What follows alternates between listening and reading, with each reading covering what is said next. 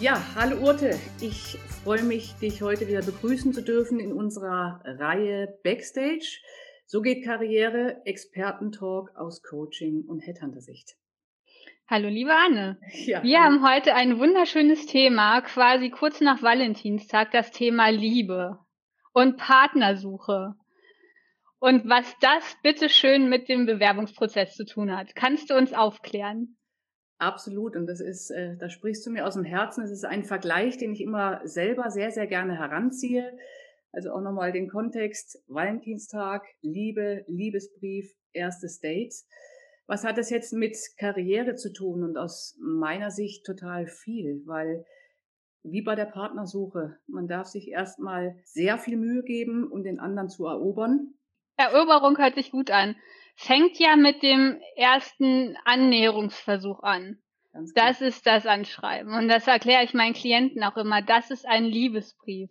Wenn Sie an der Bar eine Frau, einen Mann ansprechen, würden Sie auch keine Plattitüden loslassen. Also nicht, ich habe mit großem Interesse Ihr Anschreiben oder Ihre Stellenanzeige gelesen, sondern da muss schon ein bisschen was ganz Spontanes, Individuelles, Persönliches kommen warum genau das Unternehmen, also warum genau diese Person.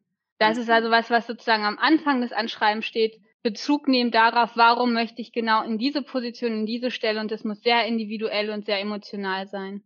Genau, und wenn ich da auch äh, direkt was zu sagen darf, und deshalb ist es auch so, so wichtig, keine standardisierten Anschreiben zu verwenden, weil genauso ungern, wie man vielleicht einen Kettenliebesbrief bekommen möchte, möchte man auch kein Serienanschreiben bekommen.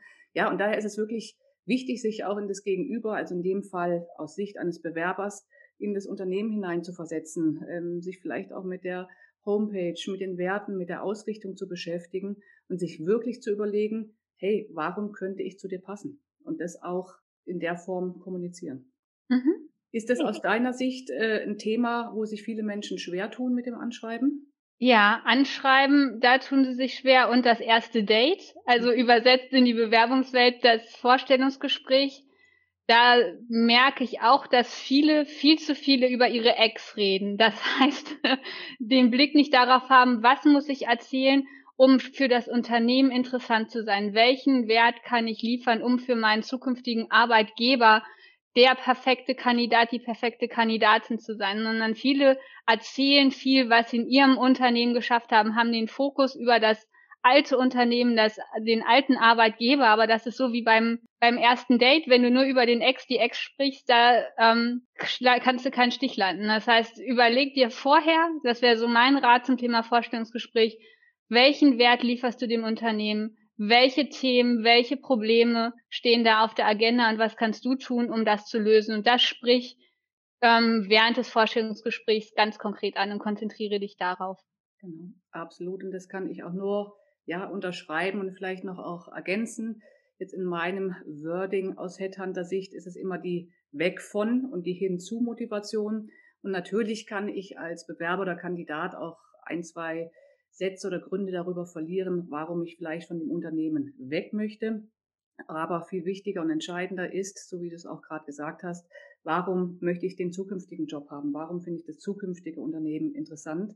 Und wie gesagt, da nochmal den Connex zum ersten Date zeigen, warum ich die Braut gegenüber interessant und spannend finde.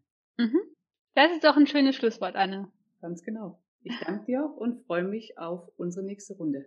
Bis zum nächsten Mal. Tschüss. Bis zum nächsten Mal. Tschüss.